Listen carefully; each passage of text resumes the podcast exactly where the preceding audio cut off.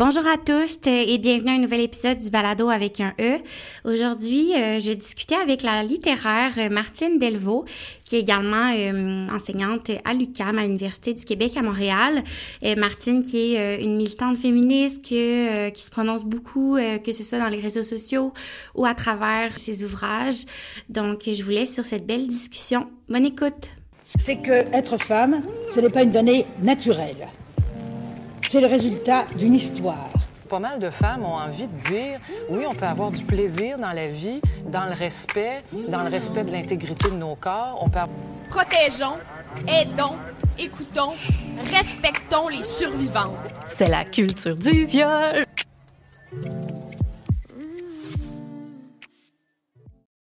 Alors, euh, bienvenue Martine. Euh, merci beaucoup d'avoir accepté l'invitation au balado. Merci à toi. Euh, déjà, moi, euh, je te connais beaucoup par les réseaux sociaux. Ça fait un petit bout que euh, je te suis, euh, entre autres sur Instagram, parce que j'aime beaucoup voir, si je peux dire, tes prises de position un peu, la façon dont tu défends certains, certains des, des, arguments féministes. Mais pour ceux qui te connaissent pas, j'aurais aimé ça que tu parles un peu de c'est qui Martine Delvaux? En gros, ben, je suis professeure à l'UQAM depuis maintenant très longtemps. Euh, ça fait plus de 25 ans et je suis originaire d'Ottawa. En fait, je suis comme franco-ontarienne, on pourrait dire. J'ai fait mon doctorat aux États-Unis, j'ai enseigné brièvement en Angleterre, puis après j'ai eu un poste à l'UQAM. Donc je suis à Montréal depuis euh, depuis ce moment-là. Euh, je suis féministe depuis tout le temps, mais disons que plus le temps avance, plus je vieillis, plus ce féminisme-là, il se précise, on pourrait dire. Euh, j'ai comme pris une place publique. Bon, pour moi, ça vient avec le rôle de professeur d'université. En fait, quand on est prof d'université, on a cette euh, traditionnellement depuis le Moyen Âge, c'est un peu notre rôle que de que de que de commenter l'actualité, d'avoir une opinion sur les choses et de pouvoir le faire publiquement sans risque d'être euh, réprimandé, si on veut. C'est ce qu'on appelle la liberté académique. Euh, au sens propre, c'est ça, c'est que j'ai le droit d'aller sur la place publique puis d'émettre euh, mes opinions, même contre ma propre université, sans que mon employeur puisse me taper sur les doigts, si on veut. Donc, c'est un peu ça que moi j'ai incarné ou essayé d'incarner ou que j'essaye d'incarner le mieux possible. Euh, pas tout le temps de la même façon. Là, Instagram, c'est une plateforme que que j'investis un peu plus ludiquement, mais euh, qui me permet quand même de de dire certaines choses. J'aime beaucoup les formes brèves. Donc, j'ai écrivaine aussi. Donc, j'ai écrit des essais féministes euh, qui peut-être sont plus connus que mes que mon travail d'écrivaine euh, plus littéraire, mais mais j'ai vraiment une production littéraire euh, régulière et, et j'aime, je travaille le fragment. Donc, j'aime les formes brèves. J'aime j'aime pouvoir ramasser les affaires en peu de mots. Donc, c'est un peu ça que Instagram permet de me permet de faire. Puis ça vient de où euh, ce féminisme-là? Euh, ça a commencé comment, exemple? Est-ce que dans ta famille, il y avait ça un peu euh, comme énergie avec ta mère ou je sais pas si tu avais des sœurs ou c'est venu plus à l'école? Ça a commencé comment? C'est ben, c'est difficile à cibler, mais tu sais moi je, ma mère est, ma mère était a toujours été féministe. Ma mère elle m'a eu comme fille mère à l'époque là, ou à l'époque on parlait de fille mère et non pas de mère célibataire. Euh, donc, mon père biologique, moi, est parti bien avant euh, ma naissance. Et euh, après, elle s'est mariée. Donc, j'ai une demi-sœur qui, qui, qui, est née de ces parents-là. Mais ma mère a toujours été très vocale par rapport à par rapport à la place des femmes, mais, mais surtout une sorte de la charge mentale, par exemple, ou le partage des tâches. C'était toujours quelque chose qui était dans le dans le discours ambiant. Après, je suis aussi de la génération X. Moi, j'ai grandi avec le SIDA, donc avec le sida qui, qui était la menace. Euh, vraiment, mon entrée dans la sexualité, on pourrait dire, c'est faite avec le sida. Donc c'est quand même quelque chose. Et euh, ça a fait que je suis j'étais féministe, mais j'étais aussi euh, pro-queer. J'étais, j'étais vraiment, je défendais les droits des, euh, des personnes à l'époque. On disait pas LGBTQIA, on, on, disait bon les gays ou les, les homosexuels, les lesbiennes. mais c'était vraiment quelque chose qui me qui me tenait à cœur. Donc j'étais épidermiquement allergique à l'homophobie. Euh, fait que mon féminisme, il a, il a, été ça par rapport au droit à l'avortement aussi. Pour nous, c'est comme acquis aujourd'hui, mais moi, quand j'étais ado, ouais. dans les salles de classe, c'était un sujet dont on débattait euh, parce que la religion est encore quand même assez euh, assez puissante, euh, au moins dans l'imaginaire, sinon dans les dans la pratique. Fait que mon féminisme, il s'est comme construit à travers ça. Puis après, bon, je me suis inscrite à l'université. Euh, j'ai eu des cours de littérature des femmes. J'ai aussi constaté euh, combien les, garçons étaient mis en avant beaucoup plus que les filles. Donc, je l'ai senti dans mon corps, cette espèce de sexisme ambiant, ordinaire, euh, qui percole partout. Et j'ai fini par aller aux États-Unis. J'ai fait une thèse avec un directeur qui était un homme beaucoup plus âgé que moi, qui était gay et qui m'a permis de faire une thèse vraiment complètement euh, créative dans sa forme sur euh, comment on a inventé la folie à partir des femmes. C'est-à-dire que les femmes ont servi l'invention de la notion de folie. Euh, donc ça, ça m'a beaucoup interpellée pendant toutes ces années. Puis bon, ben j'ai eu un poste en études féministes, puis j'ai voilà, j'ai continué. Est-ce qu'il y a eu des moments où justement, soit tu t'es prononcé publiquement, puis que tu as eu peur des, réactions? Est-ce que c'est arrivé que justement il y ait des, des conflits associés à ça qui soit te remettent en question ou oui, bien sûr. Euh, premièrement, j'ai peur, puis en même temps, j'ai pas peur. C'est les deux en même temps. C'est que oui, il y a une partie de moi qui a toujours peur, puis euh, je reçois des, des, réactions, je reçois des menaces, je reçois des lettres d'insultes. C'est vraiment quand on prend position publiquement comme féministe, on prête le flanc.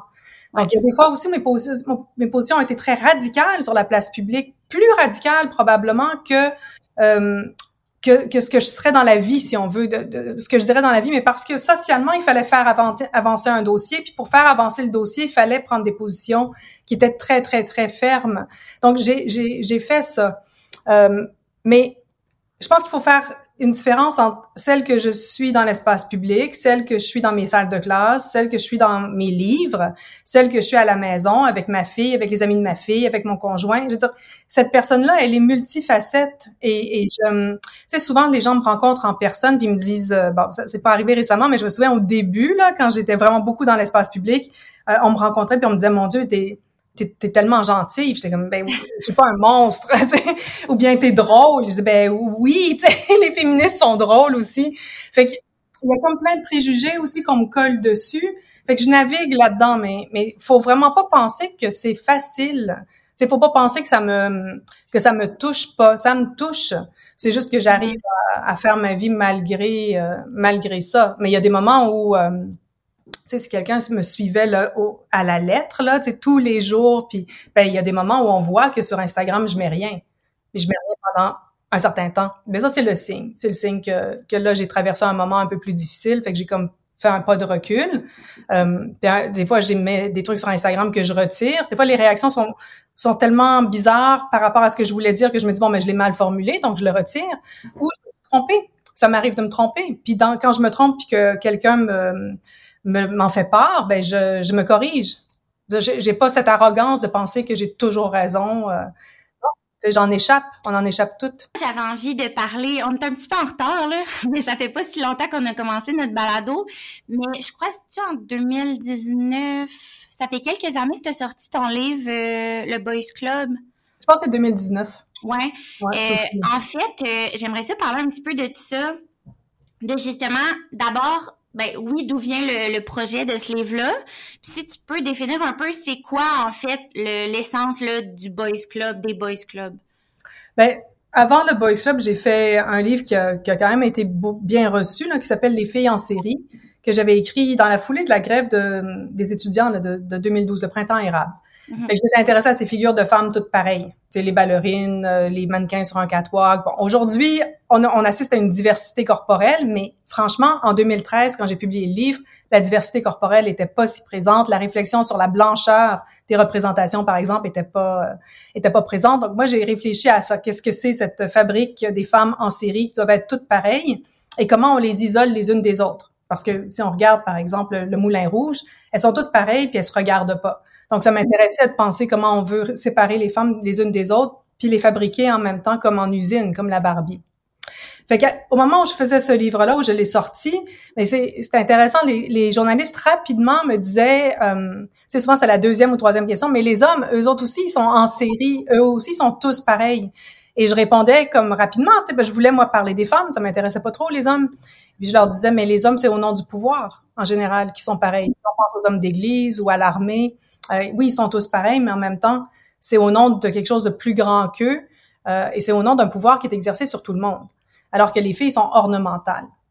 les filles du Moulin Rouge ont aucun pouvoir sur, sur le monde. Fait qu'évidemment, dans la, dans la foulée de ça, euh, l'idée d'un livre sur le, le Boys Club a germé, puis j'ai travaillé longtemps à accumuler du matériel. Et puis un jour, je me suis dit bon ben je le fais ou je le fais pas, mais c'est maintenant ou jamais. Fait que je, je l'ai écrit. Puis je l'ai écrit euh, ben, un peu comme un roman. Là, j'avais vraiment envie de, de, de traverser toutes ces, ces, ces incarnations euh, du Boys Club. Puis il y en aurait plein d'autres là que j'ai pas mis dans mon dans mon livre parce que c'est à l'infini. Euh, fait le Boys Club, tu sais, si on, si on imagine les filles en série comme des filles toutes alignées les unes à côté des autres, ben le Boys Club pour moi c'était des hommes en cercle qui se regardent les uns les autres. C'est tout le contraire. Ils sont pas séparés les uns les autres. Ils sont justement en train de s'identifier les uns aux autres et de se passer quelque chose. Fait qu'il se passe un projet de loi, il se passe un ballon, il se passe une femme, mais ils sont en communauté. Euh, et une communauté qui euh, qui est une forme de pouvoir à l'intérieur de laquelle s'exerce du pouvoir et où on se passe le bâton du pouvoir. On s'échange le pouvoir. Mm-hmm. Fait que le Boys Club, l'expression elle-même, maintenant, on la voit tout le temps dans les journaux, mais il y a une époque où on, s'en servait beaucoup moins dans le domaine francophone. Et originalement, le, la notion de Boys Club faisait référence à, des clubs privés. Fait des clubs privés comme euh, un lieu, euh, on les voit dans les films, il y a des films euh, britanniques, on les voit encore. c'est beaucoup moins d'actualité en Amérique du Nord, quoiqu'à New York, il en reste encore. Mais à l'époque, à la fin du 19e siècle, il y en avait vraiment beaucoup en Angleterre, en particulier à Londres. Euh, tellement qu'il y avait des longues listes d'attente pour en faire partie. Et c'était des lieux, là, tout avec des boiseries, des tableaux, euh, euh, des fauteuils en cuir. Et là, les, les hommes allaient là pour... Ben pour toutes sortes de choses, pour communiquer, pour être entre amis, pour être entre eux, mais aussi pour brasser des affaires, pour parler politique. Et encore aujourd'hui, ça a été dénoncé au moment où j'écrivais le livre, euh, les clubs privés qui continuent à exister à Londres sont comme des, des voies parallèles au Parlement. Fait qu'au lieu de, de discuter en chambre, on discute au dans le club privé, puis là on retourne en chambre, puis c'est comme si c'était déjà réglé. Un peu comme ce qu'on a vu avec Donald Trump, qui est comme une des figures phares là que que j'ai étudié dans le Boys Club. Un gros chapitre là-dessus dans, dans ton livre. Ouais, parce qu'au moment où il était au pouvoir à ce moment-là, puis c'était extrêmement troublant euh, de voir. Et avec le temps, évidemment, là on le voit, là il, est, là il est en cours pour toutes sortes de choses, mais entre autres, on l'accuse d'avoir pris des documents de la Maison Blanche et de les avoir mis à Mar-a-Lago, qui est son, qui est son club privé. Fait que c'est le mm-hmm. club de Trump. Fait que c'est vraiment exactement ce que je voulais dénoncer dans le Boys Club, c'est que Trump euh, faisait menait le pays, si on veut, depuis son club privé. Fait que lui, il a comme c'est comme s'il avait pris mon ma théorie puis il l'avait incarné parfaitement. C'est exactement ça qui se passe dans les dans les boys clubs. Fait que les clubs privés anglais, c'est comme l'origine, mais après euh, on peut penser à un boys club, euh, par exemple dans le monde de la publicité ou dans le monde euh, de la techno, à Silicon Valley ou, ou, toutes les incarnations ici, ben, les hommes vont se retrouver, par exemple, après la journée de travail ou pendant, ils vont, ils vont rester au bureau super longtemps, mais ils se retrouvent entre eux. Et les femmes ou les personnes non, non, binaires ou les personnes qui sont pas blanches, dans bien des cas, sont exclues de ces organisations-là. Et donc, ils, se, ils gardent entre eux le pouvoir. Hein, c'est un entre-soi. Euh, puis c'est partout. Donc c'est ça que je voulais débusquer. Je voulais comme montrer, au fond, on vit dans des démocraties, soi-disant, mais le pouvoir, quel qu'il soit, économique, symbolique, culturel, politique, se retrouve entre les mains d'un petit nombre d'hommes blancs. Ben c'est ça justement. Est-ce qu'à plus petite échelle au Québec, il existe euh, ben, que ce soit, ben, déjà, tu parles de publicité, j'ai des exemples qui me viennent en tête, mais euh, tu sais, juste on pense, mettons, aux grands médias qui dominent aussi euh, au Québec, en politique aussi. Sinon, est-ce qu'il y a des, des exemples plus sournois qui existeraient au Québec, mais qui, qui démontreraient un peu ça, l'aspect du Boys Club?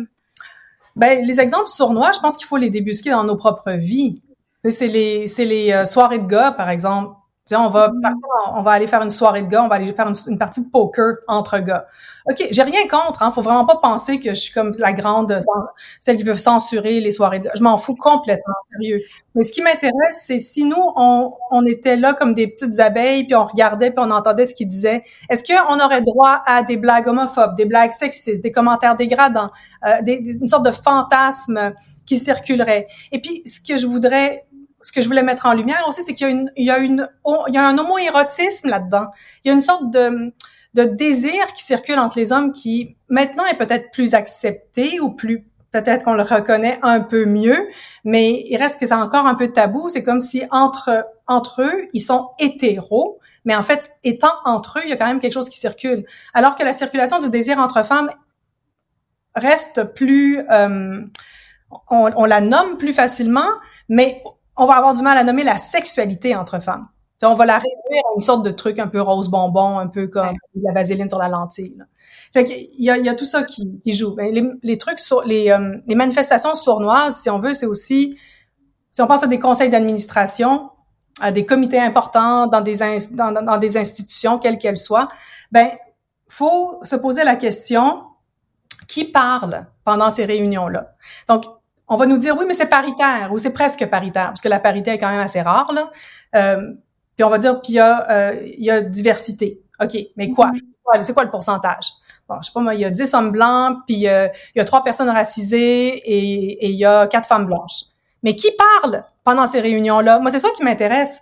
Qui mm-hmm. qui prend le micro, puis qui est-ce qu'on écoute? À qui on coupe la parole? À qui on diminue le temps de parole tout le temps? C'est ça qu'il faut analyser. Fait on peut pas juste dire euh, s'il y a parité, tout va bien.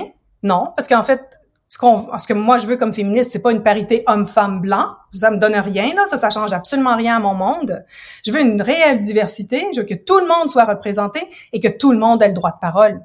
C'est ça, puis que tout le monde ait le même pouvoir. Fait que si par exemple dans un parlement, un gouvernement, on donne systématiquement aux femmes les, les ministères, par exemple, qui sont euh, les ministères light, là, tu sais, la famille, la culture, bon, mais on leur donne jamais des portefeuilles, ben il y a jamais rien qui va changer. Si on change pas la culture parlementaire, euh, les heures de travail, s'il n'y a pas de conciliation travail-famille pour vrai, ben on exclut les femmes systématiquement. On exclut tous ceux qui sont pas des hommes blancs qui, depuis toujours, font leur travail puis ont du monde derrière eux qui ramassent.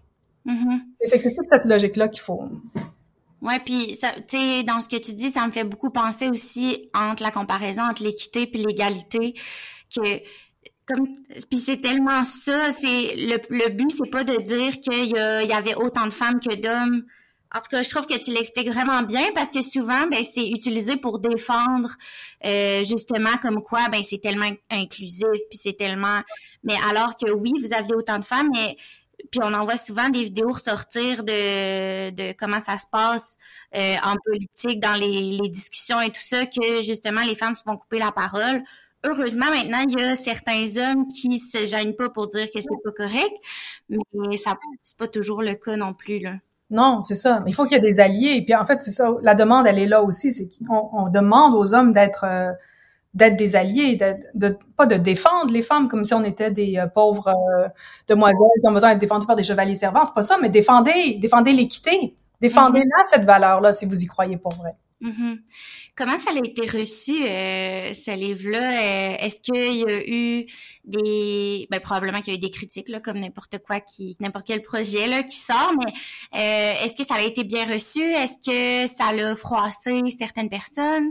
Ben oui, non, ça a été extrêmement bien reçu. Je pense que ce qui a été, euh, franchement, les critiques, euh, c'est même pas une critique pour moi, c'est comme une manière de, de dévoyer le propos. C'est ce qui, évidemment, les, les, chroniqueurs qui me détestent ont fait du millage sur euh, ce livre-là en disant mais Martine Delvaux déteste les hommes. C'est ça, ça je l'ai lu là, puis j'ai reçu des messages en privé. Euh, dégueulasses là, de, de m'accusant mm-hmm. de ça, me disant va te pendre. je veux dire, ça, mais parce que ils ont pas lu le livre. Ils ont pas lu le livre. Il y a pas un moment où je où, il est question de haine contre les hommes. Pas du tout.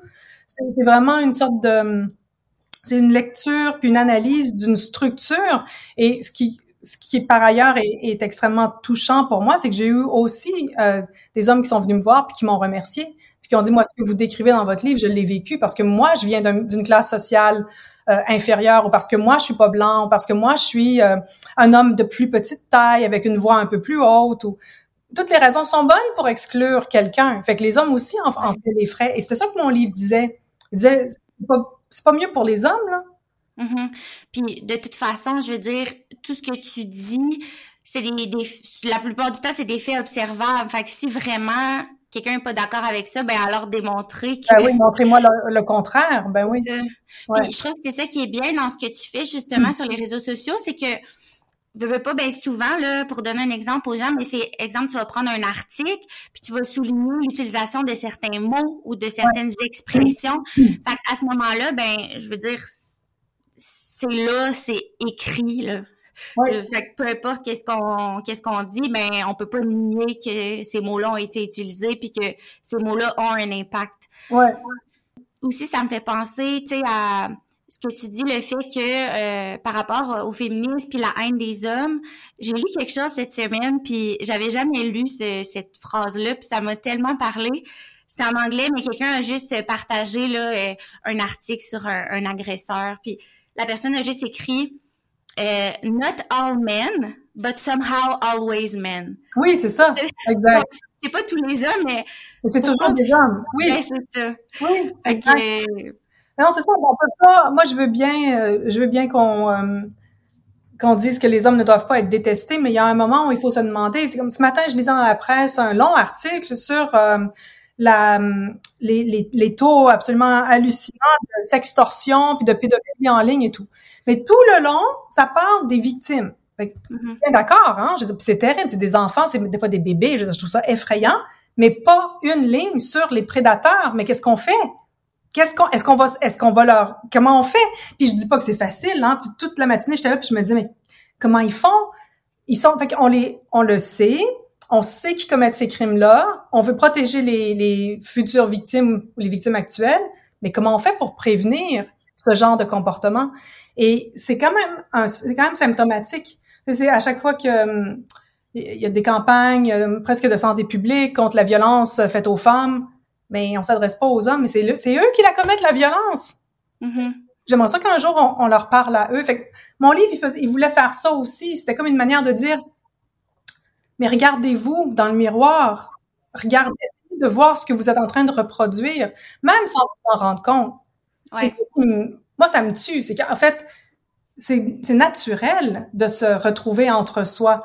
Mais le problème, c'est quand on est dans un entre-soi d'hommes blancs, ben des fois ça peut avoir un effet quand même assez euh, négatif sur le, le, reste de nos collègues ou de nos ouais ouais ouais puis tu sais dans le fond je pense que dans les boys clubs on retrouve beaucoup c'est ça ce sentiment là de communauté puis qui peut avoir des effets tellement positifs quand on repense justement aux communautés queer puis à, mais ça peut avoir un effet pervers aussi. Puis en lien avec l'article justement de ce matin puis hier en fait on parlait avec la sexologue Estelle Cazelet euh, de la manosphère et tout ça. Puis ben justement, ça, ces groupes-là d'hommes, d'incels en ligne, de, les forums de, d'hommes pédophiles, ben ce sont des boys clubs, oui, absolument. C'est des boys clubs criminels. Mm-hmm. C'est vraiment terrible. Est-ce qu'il existe des, je sais pas, dans, en écrivant là-dessus, puis en réfléchissant beaucoup à ce phénomène-là, est-ce que tu as vu des façons ou de de déconstruire ça, des moyens de... Ben, tu sais, bon, moi, je suis pas sociologue, je suis pas psychologue, je, suis vraiment, ouais, je suis vraiment une littéraire à la base, fait que à chaque fois, je dis, moi, c'est pas mon, mm-hmm. pas mon, mon rôle parce que j'ai pas les moyens. Tu sais, j'ai pas, j'ai pas été, euh, j'ai pas l'instruction qu'il faut, je, je sais pas comment ça marche, je suis pas travailleuse sociale, je pense que tous ces gens-là ont plein d'idées puis il faut les écouter. Mais ce que je trouve symptomatique en ce moment, c'est que l'espèce de guerre contre les trans, Mm-hmm. Est en train, cette guerre-là, pour moi, c'est le signe d'un désir de préserver les boys clubs. Parce que si on, si on défait pour vrai la binarité homme-femme, là, tout s'écroule. Fait que c'est sûr que on peut même pas imaginer qu'on va défaire la binarité. Tu sais, je veux dire, c'est ridicule. le pourcentage de personnes trans ou non binaires dans nos sociétés est infiniment petit, en fait, par rapport à l'ampleur de la population. Fait qu'on est en train de faire, c'est comme un épouvantail. On dresse cette grosse affaire-là, mais qu'est-ce que ça dit? C'est qu'on a vraiment peur de perdre. Tu sais, il y a des privilèges qui ont peur d'être perdus là. Ouais. Fait que c'est, au fond, la réponse à, ta question, c'est si on veut vraiment euh, que ça cesse, cet entre-soi qui est maléfique, là, pas un entre-soi qui est euh, ludique, puis mais un, entre, un entre-soi qui peut vraiment faire du mal. Mais il faut prendre le problème à, la source, puis la source, ben c'est la domination masculine. La source, c'est l'opposition entre les hommes et les femmes, puis le fait que c'est une hiérarchie, que les hommes comptent plus que les femmes. Mais là, si on continue à permettre que des femmes soient assassinées, ben c'est sûr qu'on est loin d'arriver à cet état des, à cet état du monde où euh, il y aura plus cette binarité. Fait qu'il faut Mhm. tout défaire. Fait que quand les gens s'énervent sur la place publique contre l'éducation sexuelle qui serait donnée dans les écoles, par exemple, comme s'il y allait y avoir une sorte de contamination de la pensée trans, là, c'est complètement débile. On dit, mais ils ont compris que c'est à la base qu'il faut s'y prendre, donc auprès des enfants.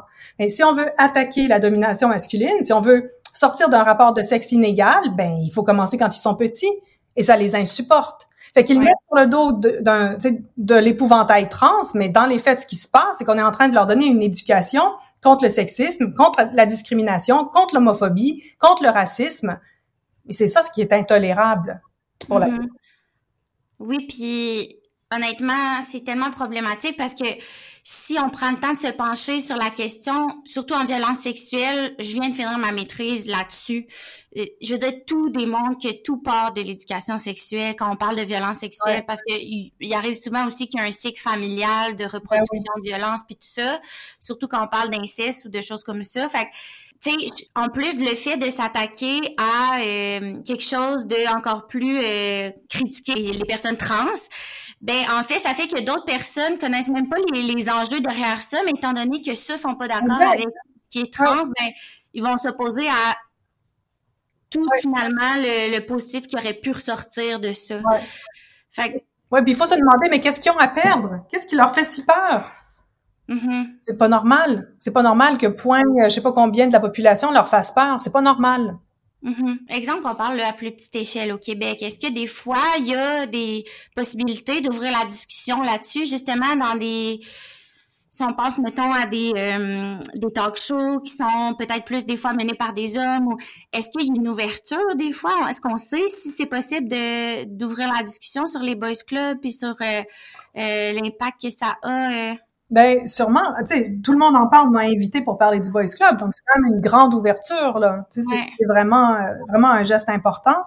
Et faut faire confiance, moi je trouve, aux recherchistes qui sont, tu sais, il y a, y a ce qu'on voit à la télé, fait qu'il y a les gens qui sont sur le plateau, et il y a ce qu'il y a derrière la télé. Puis les personnes qui sont derrière la télé, souvent c'est des jeunes de ton âge, hein, qui, et c'est ces recherchistes là qui vont pousser des dossiers, qui vont inciter des animateurs, des animatrices à inviter une certaine personne pour discuter d'un- certain sujet. Donc, moi, je pense qu'il faut faire confiance. Et c'est là aussi qu'on revient à ce qu'on disait, c'est-à-dire que si on change l'éducation des enfants, ben ils vont changer. On le voit, par exemple, par rapport à la crise environnementale.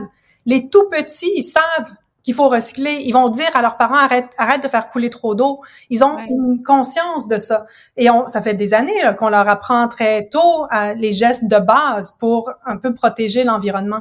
Donc, ils sont dans une logique. Ils vont dire non, on va pas prendre l'avion cet été pour aller en vacances. Ils ont une prise de position politique. Mais comme c'est l'environnement, ben, bon, ça, on, personne va s'y opposer. Mais c'est la même chose pour les rapports de sexe. Et ces enfants-là, ben, vont devenir euh, recherchistes, vont devenir journalistes, vont devenir chroniqueurs, puis et donc le discours peut changer. Mais Ouais. c'est ça qui est inquiétant. Ouais.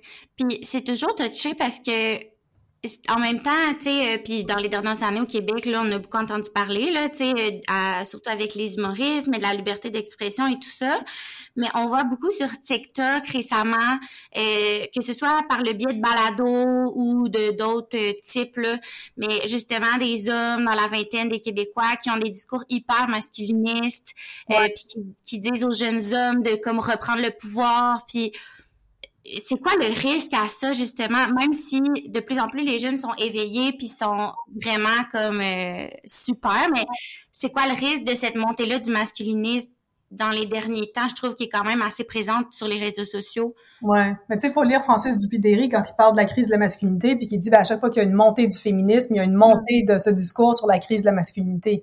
Euh, et donc une montée du masculinisme. Ça, c'est pas nouveau non plus. Fait que c'est, oui, c'est inquiétant parce que c'est beaucoup des jeunes hommes qui vont adhérer, puis pour toutes sortes de raisons. Euh, des jeunes hommes qui peuvent venir de, de, de, de milieux familiaux ou, bon, ou de, de classes où ils ont moins d'argent, ou même des gens, des jeunes hommes qui viennent de familles riches, mais où bon, ils, ils ont pas leur place. Je, je sais pas. Il y a mille et une raisons, là, psychologiques, financières, euh, qui expliquent pourquoi ils vont dans ce sens-là.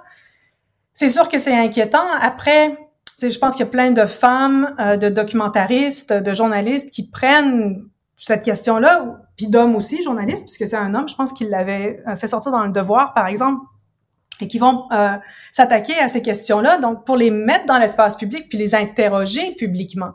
Euh, et ça, ça peut, je pense que c'est nécessaire de le faire parce que ils, il y a quand même une euh, je, je, bafouille parce que je veux je veux pas euh, je veux pas du tout que ça semble euh, arrogant, c'est ce que je vais dire, puis parce que c'est vraiment pas, je me mets pas au-dessus des gens, pas du tout. Mais je pense que des fois, il y a des personnes qui adhèrent à certaines prises de position sans, sans se rendre compte de tout ce que ça implique. Et le masculinisme, c'est un peu ça. Tu sais, quand mm-hmm. un homme, euh, un jeune homme est là, puis dit, allez, allez, fais ta bitch, viens t'entraîner. Tu dis, OK, je comprends pourquoi tu veux, en, puis pourquoi il y a cette, cette identification, il faut s'entraîner, devenir fort, spartiate, machin, mais mais le discours qui est utilisé, puis la motivation derrière ça est pas claire, puis c'est c'est compliqué si tu dis à un homme fais pas ta bitch, tu sais, c'est compliqué. Fait que les féministes sont là, puis on est un peu des, lanceuses d'alerte, puis on dit non, mais attention, là, qu'est-ce que tu es en train de dire?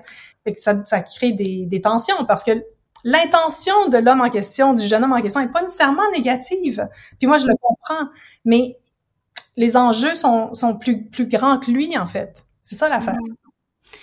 Puis justement, j'aimerais ça, euh, c'est possible, que est-ce que tu as des moyens ou des façons de rester alerte puis de garder un esprit critique, autant quand on justement voit des vidéos de ce genre-là ou comme tu fais quand on, quand on lit des articles en ligne, euh, puis souvent quand c'est justement des chroniqueurs puis des euh, des articles plus d'opinion, ouais mais là, on les voit plus sur les réseaux sociaux. Là, mais lorsqu'on voit ces articles-là, comment on peut garder un esprit critique, puis pas seulement des fois se faire avoir dans euh, je pense à euh, je suis quelqu'un qui est euh, au restaurant, je lis mon journal, je vois un article d'opinion dans le journal de Montréal. Comment je fais pour me détacher, tu sais, puis d'essayer de garder une conscience de justement des mots utilisés puis de la façon dont ça va pouvoir influencer peut-être ma perception de, de cet article-là? C'est difficile. Même moi, j'en échappe tout le temps. Là. Je vois pas tout, puis Dieu sait que je fais ça à longueur de journée. Là.